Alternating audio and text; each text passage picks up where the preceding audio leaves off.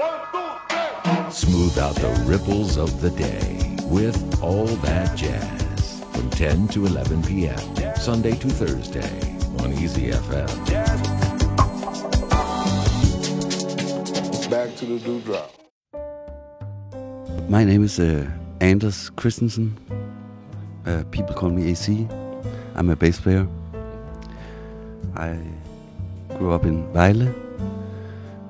I grew up uh, playing music with Nikolai and Mikkel Hess. Our parents were like friends. So I feel like very lucky, privileged to, um, from like a very early age of my life, to play with these like amazing musicians. Yeah. 今天节目当中向大家介绍一位来自丹麦的贝斯演奏家 Anders Christensen，人们都叫他 AC。他从小 和 Nicola Hayes 和 Michael Hayes 兄弟二人一起长大，并且一起玩音乐。他们的父母都是好朋友。我们现在听到的是2014年 Has AC Has 三重奏发表的专辑 Space Lab 当中由 AC 创作的一首乐曲 Concord the Time。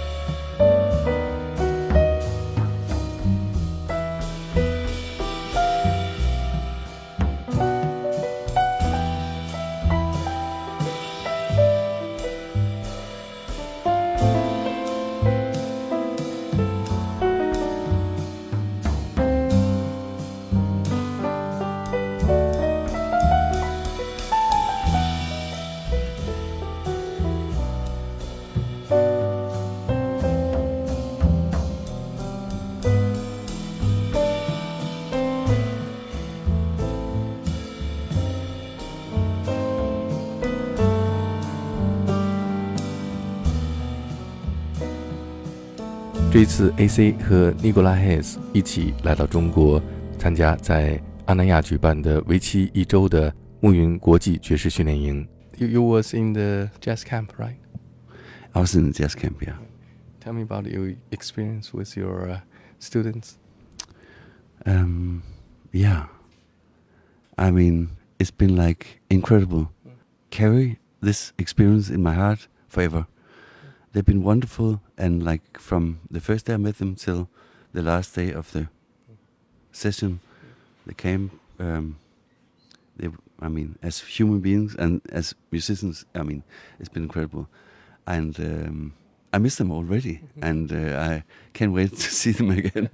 and the students in your combo to yeah. play some of your composition, right? uh, two, maybe like three of the songs Yes, we did in my combo was actually uh, uh, uh, written for like movies. I, I did like the score for a, a film or two films, and um, film director from Palestine. So it has this like Middle Eastern touch to the songs. Um, so we did like three of those. AC 说，这一次参加国际爵士训练营的六十多名学员，给他留下了深刻的印象， 同时也留下了美好的回忆。在课堂上，学员们演奏了 AC 创作的三首作品，其中就包括这一首，在很多年前他为一位来自巴勒斯坦的导演拍摄的电影而创作的主题音乐，受到了来自中东音乐的影响的《哈比比》。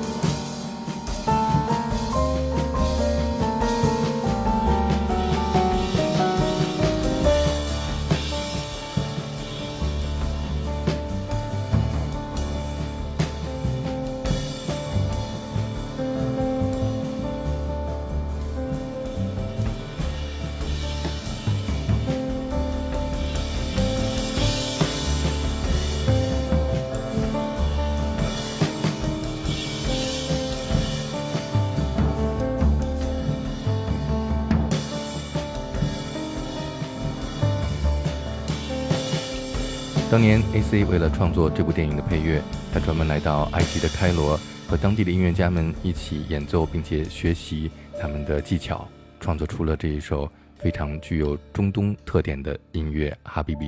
I was like writing those songs. I did spend a lot of time in Cairo, working with like local musicians, and um, yeah, they taught me a lot about scales and like how to improvise. I mean, even though I, I know a lot about improvising, but they taught me it was different. So, and uh, I'm trying to like, uh, yeah, give that uh, back to Okay, second song.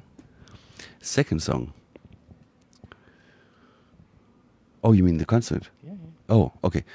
Actually, can I correct myself? yeah, yeah. Because the first song Yeah. was actually like a song that I didn't write. It was a song by my hero and my friend, Paul Motian, and it's called Arabesque. That's also like a Middle Eastern title, but uh, and I I got to play with Paul Motian's band for like five years, and we often played that song, and um, I recorded that song with Paul, Paul Motian and Aaron Parks on my trio album called Dear Someone.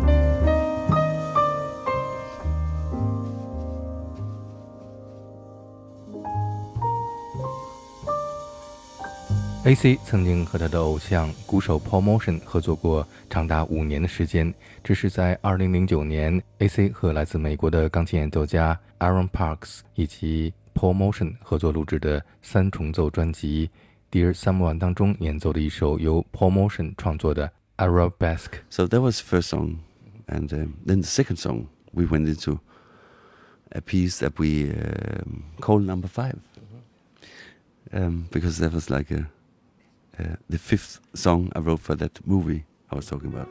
下面我们听到的是 A.C. 为那一部阿拉伯电影创作的五首配乐当中的第五首《Number Five》。